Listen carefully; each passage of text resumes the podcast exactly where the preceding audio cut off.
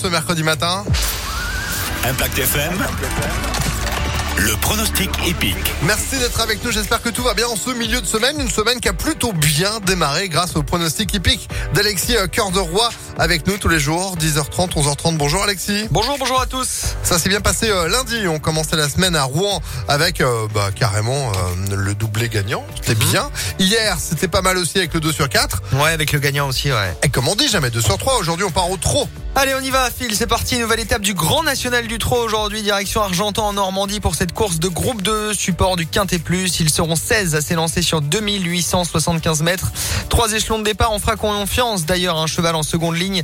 Il s'appelle Firecracker. Le 12 avec Eric Raffin, le sulky d'or. Cheval en top forme qui fait figure de grand favori dans cette course.